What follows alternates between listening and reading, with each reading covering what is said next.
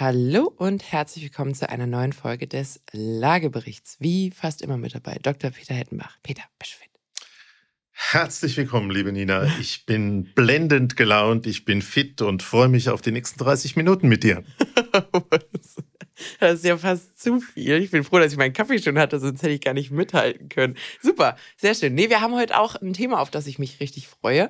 Ich freue mich zum einen, äh, weil es uns zugeschickt wurde und zwar ganz, ganz oft auf Instagram äh, von euch, liebe Zuhörer und Zuhörerinnen. Und weil es auch ein Thema ist, woran wir beide eigentlich immer sehr viel Spaß haben, nämlich Innovation und Umweltfreundlichkeit und Immobilien. Und äh, das ist immer so ein Dreieck, über das wir sehr, sehr gerne sprechen.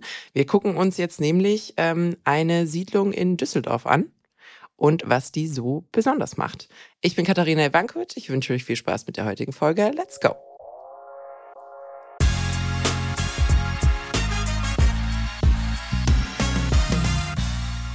So, uns ist in den letzten, ich glaube, ein bis zwei Wochen ähm, ein Beitrag, ein Reel, was du ja jetzt auch weißt, was es ist. Du bist ja jetzt auch auf Instagram unterwegs ähm, ein Reel ganz oft geschickt worden, nämlich von einer äh, Siedlung in Düsseldorf, in Düsseldorf-Unterbach, wo ja, die eigentlich so ein bisschen aussieht wie so ein süßes kleines Zwergendorf und sehr umweltfreundlich. Also bisschen ungepflegter Rasen als oh, Gesamtfläche. Sowas nicht.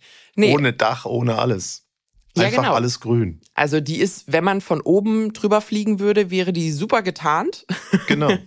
Das liegt nämlich daran, dass die zum einen recht dicht bebaut ist, also quasi Häuser, die auch so ineinander äh, übergehen und vor allem, dass so viel begrünt ist, wie glaube ich nur irgendwie geht, inklusive der Dächer dieser Siedlung. Was dort noch hilft, um die zu tarnen, ist, es gibt keine breiten autofähigen Straßen sondern es gibt zum Beispiel ähm, gepflasterte Gehwege, weil man sich dort einfach auch bemüht hat, so wenig Fläche, wie es nur irgendwie geht, zu versiegeln. Und Pflastersteine bieten doch noch sehr viel mehr Versickerungsfläche, als wenn ich dort äh, jetzt irgendwie Asphalt geteert Genau. Ich finde, ähm, es sieht total süß aus. Also ein, zwei äh, Infos einfach mal zu dem, ähm, zu dem äh, Standort und was das eigentlich ist. Also ich hatte gerade schon gesagt, Düsseldorf, Stadtteil Unterbach, das ist so der Südosten, Südosten Düsseldorfs. Das sind Häuser im Eigentum, also das ist nicht jetzt irgendwie eine große, eine große Mietgegend. Aber wir haben dort quasi 30 Wohneinheiten auf 1,1 Hektar. Äh, da wohnen 120 Leute. Also das ist nicht riesig. Das ist quasi ein, ein Block, würde man sagen. Ähm, und die sind, was glaubst du, wann das gebaut wurde? Du hast ja das Video auch gesehen. Wir werden euch das Video, wenn die Folge live geht, auch nochmal in unsere Story packen. Das findet ihr also auf, ähm, auf Instagram. Was glaubst du, Peter, wann das 90er. gebaut wurde? Nah dran? Ja, Ende 80er. Also 87 bis 89 war die Planungszeit. Angefangen, äh, Entschuldigung, war die Bauzeit geplant, haben sie 85. Finde ich aber total Zukunft mitgedacht irgendwie. Also ich glaube, du könntest so ein Projekt auch jetzt gerade mit Baufertigstellung 2032 irgendwo gezeichnet sehen und das würde nicht arg anders aussehen. Und du würdest, wenn der Normalarchitekt, Normalplaner, Normalbauunternehmer da drauf schauen würde, viel Katastrophe sehen. Baurecht, ja. Äh, Brandschutz, Verkehrspflichten, Versorgung, Entsorgung. Schwierig, schwierig. Das ist nicht normal, was sie da gemacht haben. Das ist richtig. Das ist richtig. Ähm, da ist nicht, also das ist natürlich ein besonderes Thema. Da ist auch der ein oder andere äh, B-Plan sicher auch aus, ausgehebelt worden. Ähm, aber ich finde es, äh, man muss ja ein bisschen im Extrem anfangen. Ähm, um zu gucken, was sich quasi in den Alltag äh, ergeben würde. Und was ich total schön finde, ich habe mir nämlich dann mal Düsseldorf Unterbach ähm, mal anschauen wollen, ob, äh, wie viel davon quasi wie aussieht. Und wenn man sich jetzt neue Fotos anschaut von Düsseldorf-Unterbach, dann stehen da auch einiges an so diesen typischen kubischen Neubauten, ähm, wo ich jetzt einfach äh, nicht sagen werde, wie ich die normalerweise finde. Aber ich finde sie in dieser Variante deutlich schöner. Ähm, nämlich, ich glaube übrigens, das sind auch, auch Neubauprojekte, ähm, die sind alle begrünt oben. Das heißt, diese Siedlung scheint auch einen gewissen, einfach beeinflussenden Effekt zu haben auf den gesamten Stadtteil, wo man gesagt hat, es wäre schön, wenn wir das so ein bisschen beibehalten. Und ich bin übrigens total erstaunt. Also das ist übrigens eine Neubau, Neubausiedlung in Hochfeld in Düsseldorf-Unterbach, falls ihr das selber nachgucken wollt. Wie viel weniger optisch störend diese großen weißen Klötze oder hellgrauen Klötze sind, wenn die ein bisschen grün sind. Also auch so vom, vom Gucken, vom, vom Erleben. Und das Thema Begrünung hat ja auch noch ganz viele andere Vorteile. Erzählen wir ja immer. Besseres Mikroklima. Ich glaube, das Aber ist insgesamt ein interessanter Weg. Äh, wenn ich mir das anschaue, glaube ich eher, das sind zwei Flächen entwickelt worden, die mit den großen, dichten Hochhäusern, in Anführungszeichen, und dann eine Mustersiedlung.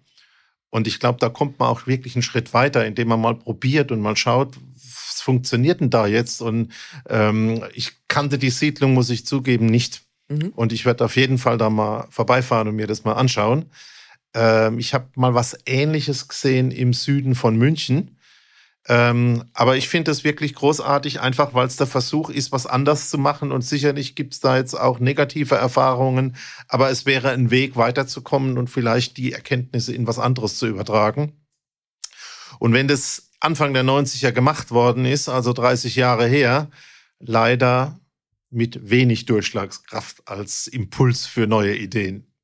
Das stimmt. Ähm, man muss sagen, man hat aber zu der Zeit ähm, glaube ich, auch deutlich weniger Druck gehabt in diesem Thema. Also da hat man ja noch so ein bisschen verbrauchen und leben können, wie man wollte, weil das ganze Thema Umweltschutz noch nicht so auf der Hauptagenda stand. Ähm, da wird sowas natürlich belächelt als die als die kleinen Hobbits in ihren begrünten Häusern, die da irgendwie ein bisschen Öko-Kompost machen und dies und jenes. Ähm, ich glaube, ich glaube, da geht, äh, da geht heutzutage das Thema ganz, ganz anders bei den, bei den Leuten auf. Also ich glaube, wenn du mich fragen würdest, ob ich da gerne wohnen würde, ähm, würde ich sagen, ja. Also müsste man sich, müsste man sich näher angucken, aber ich finde das jetzt erstmal ähm, sehr, sehr hübsch. Du hast es vorhin gesagt, also zunächst einmal, um es für euch, um euch eine kurze Bildbeschreibung zu geben. Ich hatte ja schon gesagt, es ist recht dicht bebaut. Ähm, alle Dächer sind begrünt und auch wirklich satt begrünt. Also da ist nicht irgendwie ein kleiner Rollrasen drauf und dann sagt man wunderbar ist grün, sondern das sieht wirklich sehr äh, naturnah aus und äh, gut verwurzelt. Also das ist, das ist äh, so, so begrünt, wie es sein sollte, damit es den gewünschten Effekt hat. Übrigens der Effekt Regenwasserversickerung. Ähm, hier, wir haben äh, thermische Effekte. Das heißt, du hast, äh, wenn du einen feuchten Rasen auf dem Dach hast, wenn es da verdunstet, wer in Chemie, Physik aufgepasst hat, der weiß, dass Verdunstungsvorgänge der äh, Umgebung äh, Energie entziehen. Deswegen ist ein nasses T-Shirt im Sommer deutlich kühler im äh, Empfinden als ein trockenes T-Shirt. Andersrum im, im Winter hast du natürlich Isolationseffekte und äh, das alles ohne irgendwie, äh, dass die BASF das anliefern musste. Ähm, an der Stelle, bitte greift uns nicht an. Aber ich glaube wirklich, wenn du Nachbarn. da drauf schaust, hast du den Eindruck, es ist, also das war mein erster Eindruck, deswegen habe ich es auch mit dem Rasen gesagt, es ist eine Grünfläche, es ist nicht ja. eine Siedlungsfläche.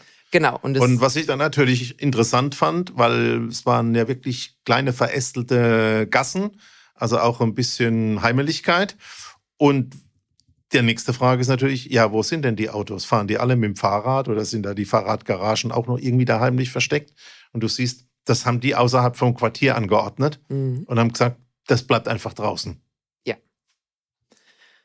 Wo ich sagen muss, wird natürlich nicht jedermanns Sache sein. Also das ist durchaus ein Komfort, den man da aufgibt, wenn ich mir überlege, keine Ahnung, alleinerziehend und du hast ein kleines Kind, was irgendwie im Maxi-Cosi ist, plus die Einkäufe, die du irgendwie im, im, äh, im Kofferraum hast und ähm, musst das dann alles irgendwie zu Fuß nochmal 400 Meter tragen. Ich mach mir mal einfach Freunde, also wenn ich allein an deine Handtasche denke, die du da morgens in den Bahnhof schleppst. da ist viel drin. Und wenn du irgendwann mal einen Notfall haben würdest, wirst du dich sehr freuen über meine Handtasche. Aber vielleicht mit einer kleinen Transportkarre oder einem Sackkarren oder sonst was könntest auch du da wohnen. Wer weiß. Ja, vielleicht, vielleicht hat ja jeder in der Ökosiedlung so einen kleinen faltbar, faltbaren äh, wie Bollerwagen. Bollerwagen, richtig, genau. Äh, einfach in der im äh, Kofferraum drin und dann ist das Thema auch schnell erledigt. Aber ich glaube, das ist auch, das, das finde ich eine finde ich eine sehr spannende Betrachtung, weil ich habe das auch ähm, ein paar Leuten in meinem Umfeld gezeigt.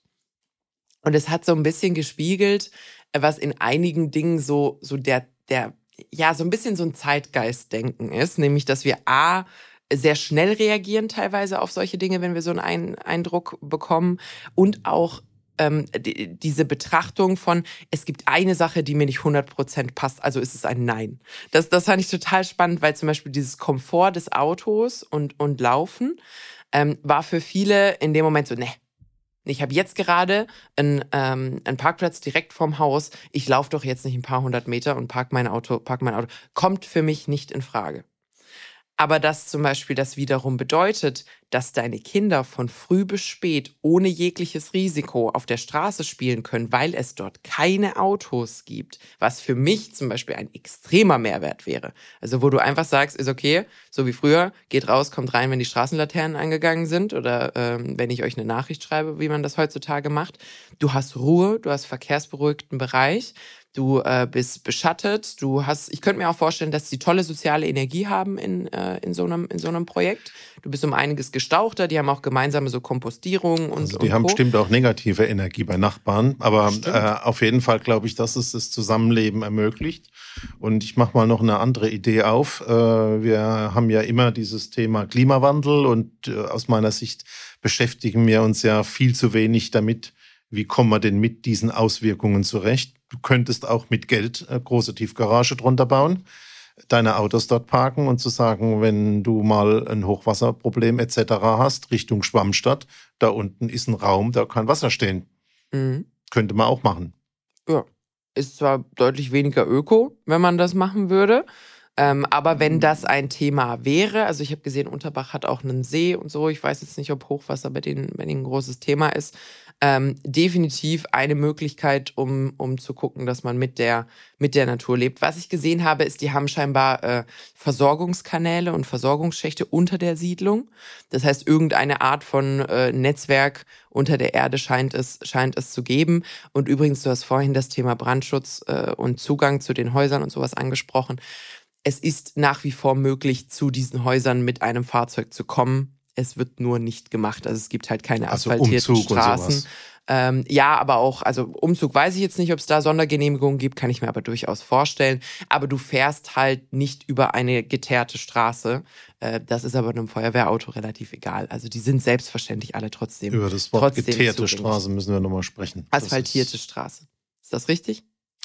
Es stellt mich zumindest ein Stück zufriedener her. Okay, Asphalt, asphaltierte Straße.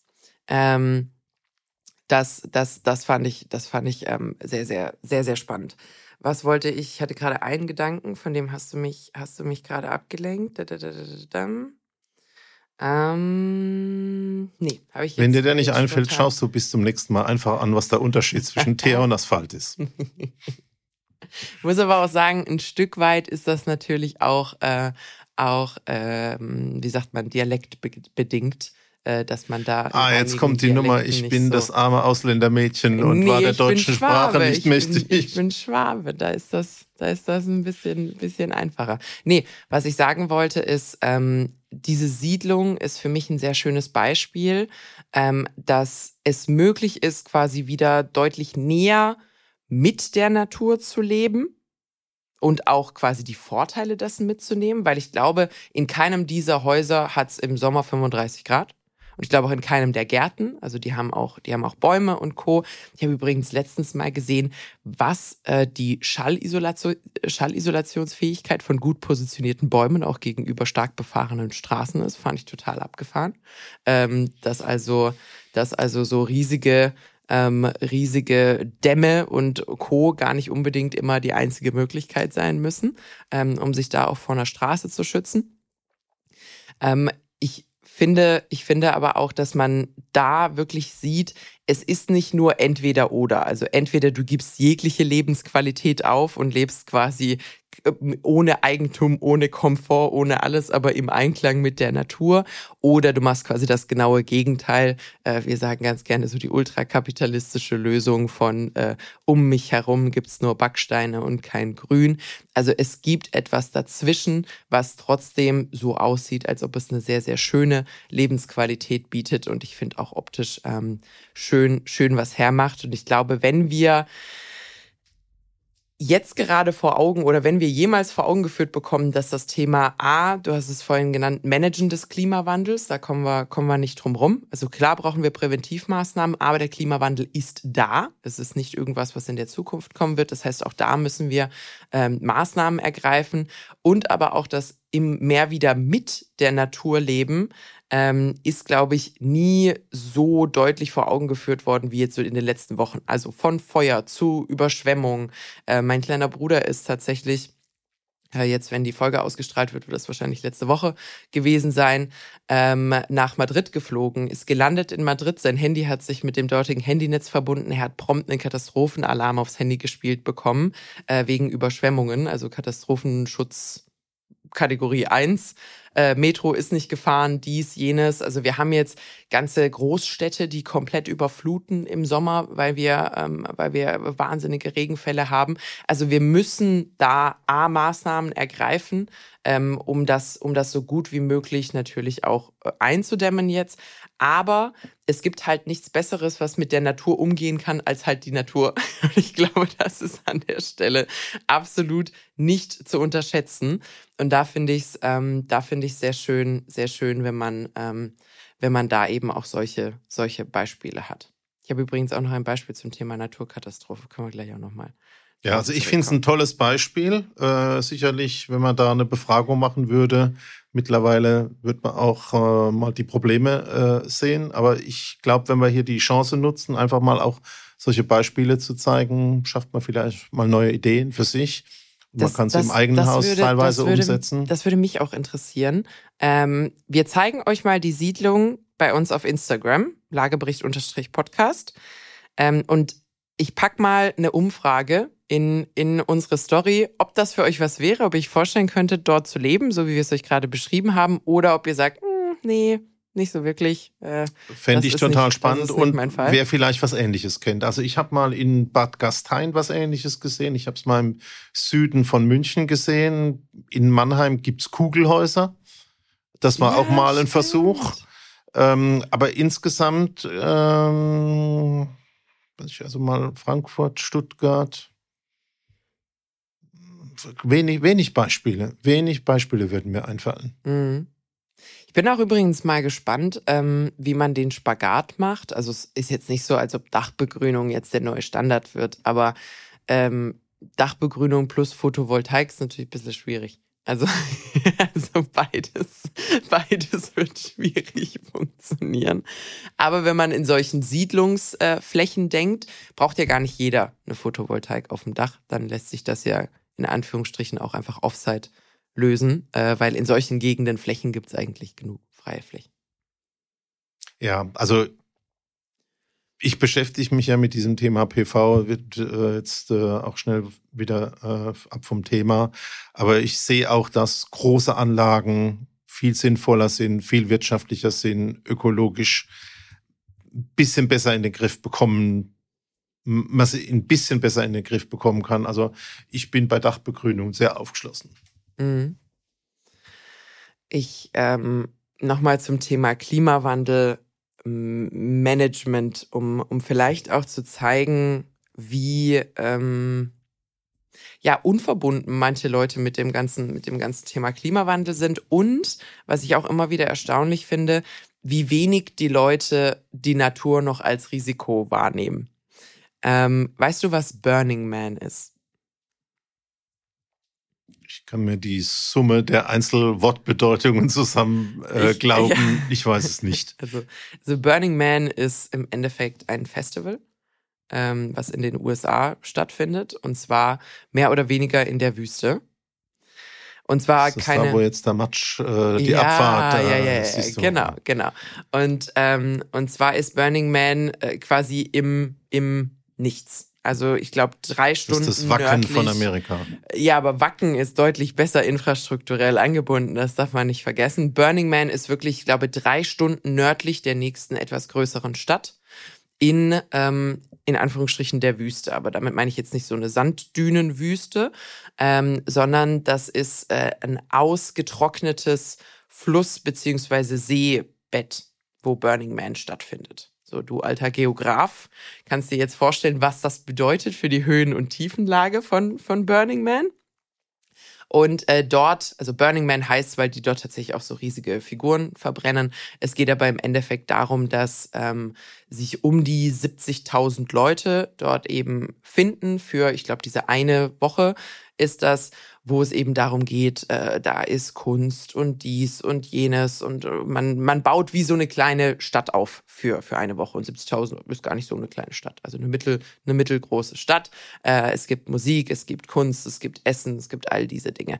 Aber du bist natürlich infrastrukturell wirklich auf dich alleine gestellt. Also nach Burning Man solltest du alles mitbringen, was du brauchst. Und nach den Regeln von Burning Man solltest du auch alles wieder mitnehmen, was äh, seltener passiert. Ähm, übrigens zum Beispiel äh, zigtausende von Fahrrädern werden ganz gerne einfach dort gelassen, weil das natürlich eine riesige, eine riesige Fläche ist ähm, und die dann gerne Fahrräder, so Schrottfahrräder dabei haben, mit denen sie dann beim Burning Man selber unterwegs sind, aber eben äh, die dann später nicht mehr brauchen und einfach dort lassen, was natürlich keine, keine besonders tolle Maßnahme ist. So, da hat's jetzt geregnet. Viel geregnet. Und ähm, wer, wer schon mal in so einem Fluss oder sowas stand mit seinen bloßen Füßen, der weiß, wie so Flusssand und sowas ist. Also ist ganz fein, fast Staub, äh, was schon deutlich, also was schon sehr schwierig ist, wenn Burning Man trocken ist, weil du diesen Staub natürlich überall hinbekommst, einatmest die ganze Zeit. Da sind äh, 150.000 Füße, die laufen und Autos und Fahrräder und alles. Ich kann dir Und- wieder ein Mannheimer Spezialwort beibringen. In Ja. Mannheim heißt es Bubble. Bubble, Ja, was ist das? Der Schmutz, den du gerade beschreibst. Der im ausgetrockneten Flussbett, in der ausgetrockneten Pfütze entsteht. Bei uns gibt's ja Altreinarme. Und Ja. wenn da wieder Wasser reingeht und dieser spezielle Matsch, der heißt bei uns in Mannheim Bubble. Ja, also aber ganz fein, ganz glitschig auch. Und ähm, das ist jetzt bei Burning Man passiert. Da hat es also angefangen zu regnen.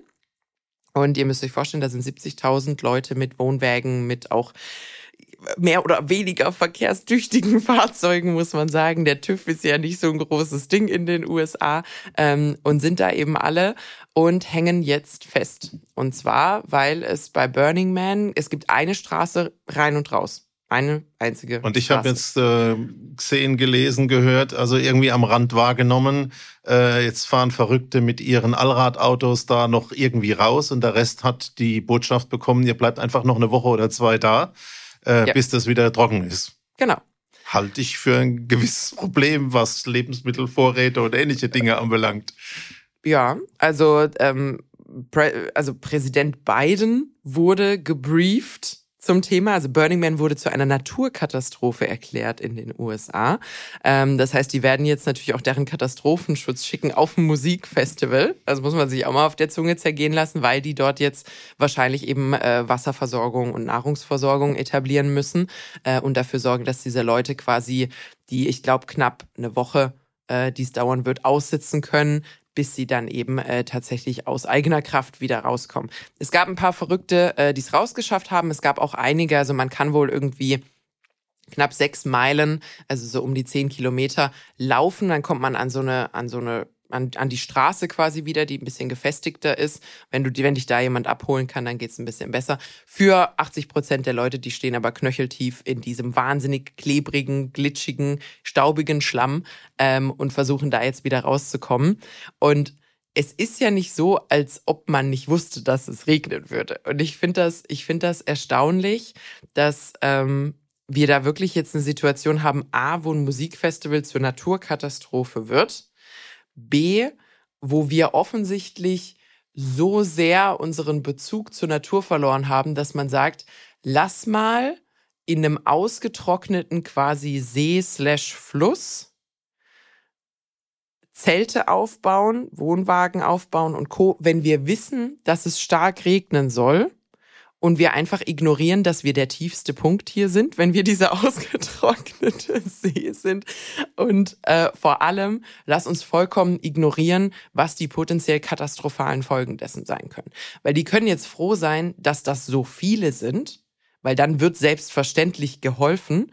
Aber wenn das jetzt eine Gruppe von 20 Freunden wäre, die dort Zelte aufgeschlagen hätte, drei Stunden jenseits jeglicher Zivilisation, dann würden die dort im Endeffekt verdursten und verhungern und kein Mensch würde irgendwas mitbekommen.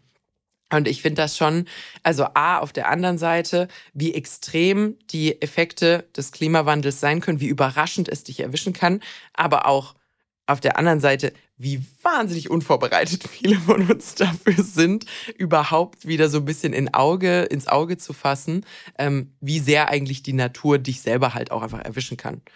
Das du, ich, ich, ich, war ja im Ahrtal ähm, ja. und äh, im Umfeld äh, an der Brüm und die ganzen Flüsse da im Zuflussgebiet von der Ahr. Und dann denkst du, ach, diese niedlichen kleinen Flüsschen, die da so an, was weiß ich, ähm, an im Mai vor sich hin plätschern. Äh, nichts Böses kann da kommen. Und dann schaust du dir die Bilder an, da, die haben den Friedhof abrasiert. Da sind also äh, das gesamte Tal mal 100 Meter breit überschwemmt worden oder 200 Meter breit ich glaube, das ist schon ein Riesenproblem, dass wir in dem Klimawandel uns Gedanken machen, warum das entstanden ist und ob es vielleicht mit anderen Gründen zusammenhängt oder ob es überhaupt eine Ursache gibt. Aber vor allen Dingen, was machen wir denn mit den Auswirkungen? Die sind ja letztlich das, mit dem wir kämpfen müssen. Und das finde ich also vor dem Hintergrund schon interessant, dass man wirklich sagt, oh, wir machen da so ein Festival und dann es könnte ja ein bisschen Regen. Ja. Ähm, also ich habe auch viele Festivals gesehen, erlebt mit Matschbahnen, mhm. äh, wo es noch ein gewisser Spaß ist. Aber wenn du halt mal für eine Woche Essen mitnimmst ähm, und dann sagst, ähm, da könnten jetzt auch zwei oder drei draus werden und es gibt eben drei Stunden äh, im Umfeld nichts, äh, dann ist das schon existenziell. Ja, absolut, absolut. Und ähm, was ich, was ich auch krass finde, es gab ja, ich glaube, das war in Alaska, gab es auch äh, Regenfälle und dann eben Tauwetter. Ähm, und da sind eben auch die süßen kleinen Flüsse ähm, absolut reißend geworden. Da gibt es ein Video, was, was, was absolut die Runde auf, auf Social Media gemacht hat, wo ein Fluss, der eben stark angestiegen ist, auch stark an Geschwindigkeit zugenommen hatte, hat, ich, also wenn ich jetzt so mit den Augen schätzen müsste, innerhalb weniger Stunden so zwischen 50 und 70 Meter Ufer abgetragen, wo vier, ich würde mal sagen, Gasthaus-Hotelanlagen dazwischen waren. Und, und das ist sowas, wir haben natürlich auch so ein, so ein, ähm, es trifft nicht mich Gefühl. Weißt du, so, ich ja. glaube, jeder hat so dieses, das ist etwas, was den anderen passiert. Deswegen geht man auch auf so ein Festival. Deswegen sagt man, ja, wird schon so, das ist was, davon liest man in den Nachrichten. Aber es wird ja niemals mir passieren, dass Trinkwasser knapp ist oder sonst irgendwas. Ja, aber Und da, wo ich wohne, wir sind weit, weit weg von jedem Fluss. Wenn ich mich auf dem Fest mit jemand unterhalte, dann passiert bei uns nie. Mhm haben wir irgendwie gut gemacht oder Glück gehabt. Mhm. Aber es wird passieren, weil ja. du wirst es ja in den Kanalsystemen haben. Ja. Und wenn deine Kanalsysteme das Ganze nicht mehr im Prinzip fassen, dann hast du es im Keller. Yep. Und, und äh, wir alle haben ja und, und, wir haben ja die Keller alle ausgebaut und wir ja. haben unsere Elektroanschlüsse in den Keller gepackt und äh, das sind ja wirklich alles Themen, die wirklich nicht äh, gespielt werden momentan. 100 Prozent, 100 Prozent. Also das äh, können wir uns können wir uns auch noch mal anschauen bei Gelegenheit. Dieses, äh, das passiert mir nicht und was die Effekte, was die Effekte davon sein können. Ich glaube, aber das war jetzt hinreichend äh, Rundumschlag. Da aber, du hast es ja schon gesagt, ähm, auch gerne noch mal äh, Input von euch A zur Ökosiedlung, also vielleicht wohnt ihr in einer, das wäre ganz großartig, ähm, dass wir, dass wir mal von euch hören. Vielleicht habt ihr in einer gewohnt, seid in einer groß geworden. Die gibt's ja jetzt auch nicht äh, erst seit gestern. Lasst es uns, ähm, lasst es uns gerne wissen, sofern, sofern das der Fall sein sollte. Ansonsten, falls ihr natürlich auch einfach eine habt in der Nachbarschaft, die wir uns mal anschauen sollen, äh, freuen wir uns da auch immer. Ähm, ich habe es am Anfang schon gesagt, die Folge ist das Ergebnis von Zusendungen. Ähm, das heißt, wir freuen uns immer, wenn ihr uns wissen lasst, was euch gerade bewegt, was euch interessiert und worauf wir eingehen können. Meldet euch da also gerne Instagram habe ich schon gesagt, Lagebericht-Podcast. Wir werden einige Eindrücke zur heutigen Folge auch in der Insta-Story äh, und dann in den Highlights ähm, haben. Das heißt, ihr könnt euch das auch gerne angucken, wenn ihr so ein bisschen visuelle Unterstützung braucht. Ich finde es sehr schön anzusehen. Guckt, guckt auf jeden Fall mal rein.